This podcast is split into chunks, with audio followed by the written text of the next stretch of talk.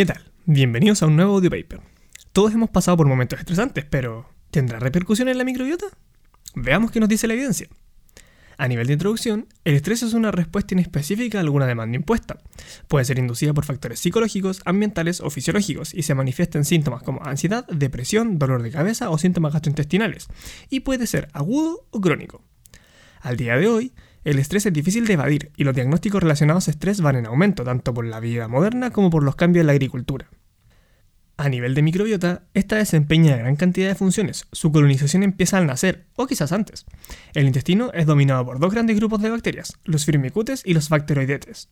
La población de microorganismos permanece estable, pero puede ser alterada. El estrés puede cambiar la composición de bacterias intestinales. Datos preclínicos muestran que la alteración más duradera es el decrecimiento de los lactobacilos. Alteraciones en periodos tempranos de la vida o estrés social reducen la diversidad de bacterias en el intestino. Tiene consecuencias a nivel inmune, nervioso, entre otros.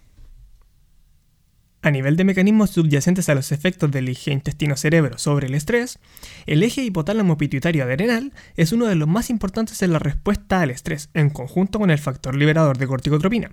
Este eje altera la función de la microbiota y puede llevar a una disfunción intestinal mediante el sistema nervioso central. El eje hipotálamo pituitario adrenal altera la microbiota por secreción de glucocorticoides por parte de la corteza adrenal. Un aumento mantenido puede disminuir el volumen del hipocampo. Otra vía de acción sería por patógenos transmitidos por alimentos y la activación de vías vagales. Además, está la vía inmunológica, que es otra ruta que, bajo estrés, puede modular la microbiota mediante citoquinas proinflamatorias afectando áreas del cerebro. A nivel de restauración de la microbiota, tenemos los probióticos. Estos son definidos como bacterias vivas que administradas en dosis adecuadas confieren beneficios a la salud del hospedero. Algunos de los mecanismos que apoyan esta idea son la inhibición competitiva con patógenos, mejora la función intestinal y la secreción de péptidos antimicrobianos. Es interesante considerar la posibilidad de que los probióticos pueden afectar las emociones por la modulación del eje microbiota intestino-cerebro. Los probióticos han demostrado disminuir la expresión de receptores GABA y CFOs en el cerebro por vías vagales. Hay reportes de que algunos probióticos aumentan los niveles de triptófano y ácidos grasos de cadena corta, teniendo no solo efectos en la salud mental, sino que también incrementando la respuesta inmune y previniendo úlceras por Helicobacter pylori. La administración de probióticos podría ser usada para aliviar los efectos negativos de la exposición al estrés en la microbiota. Algunos podrían modular la función cerebral y la respuesta al estrés. A nivel de prebióticos, estos son definidos como componentes alimentarios que confieren beneficios en la salud al usuario asociado a la modulación de la microbiota. Los oligosacáridos de la leche materna son considerados como prebióticos porque modulan la flora bacteriana. La modulación de los prebióticos se puede ver a través de las mejoras fisiológicas e inmunes. Los prebióticos se fermentan en el colon, generando ácidos grasos de cadena corta. Estos se unen a receptores acoplados a proteína G y regulan la homeostasis por estimulación de la leptina en adipocitos y péptidos intestinales en el colon. Otros componentes, como la lactoferrina y los glóbulos de grasa, pueden afectar la microbiota, teniendo influencia positiva y promoviendo una potencial resistencia al estrés. La fermentación, láctica o alcohólica, incluye bacterias de varios géneros y los alimentos fermentados, como el chucrut, el kimchi, miso, salsa de soya, tempe, kombucha, kefir, queso y yogur, ojo, no comerciales, tienen componentes beneficiosos, probióticos, prebióticos y metabolitos, e influencian la composición de la microbiota y sus funciones, teniendo variados efectos benéficos. A nivel de modulación del estrés a través de la microbiota, en evidencia preclínica más específicamente en probióticos, en modelos animales no hubo efectos a nivel de comportamiento, aunque mejoró la respuesta al estrés. La separación materna como método de estrés en etapas tempranas es un modelo de estudio para la disfunción del eje microbiota intestino-cerebro y las implicaciones en desórdenes intestinales y ansiedad o depresión.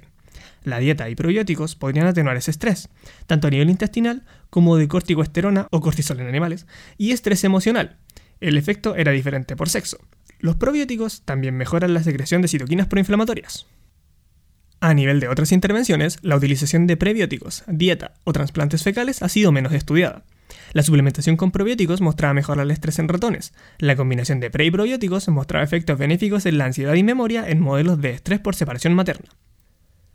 A nivel de evidencia clínica, los probióticos son la intervención más usada y prevé de mejoras en síntomas intestinales. En un estudio se dieron probióticos y se vio que preservaba la diversidad microbiana frente a un estrés y aliviaba el estrés tanto psicológico como fisiológico. En un estudio, una mayor diversidad de probióticos daba una mejor respuesta contra los efectos negativos del estrés en la memoria, y otros estudios no mostraron efectos.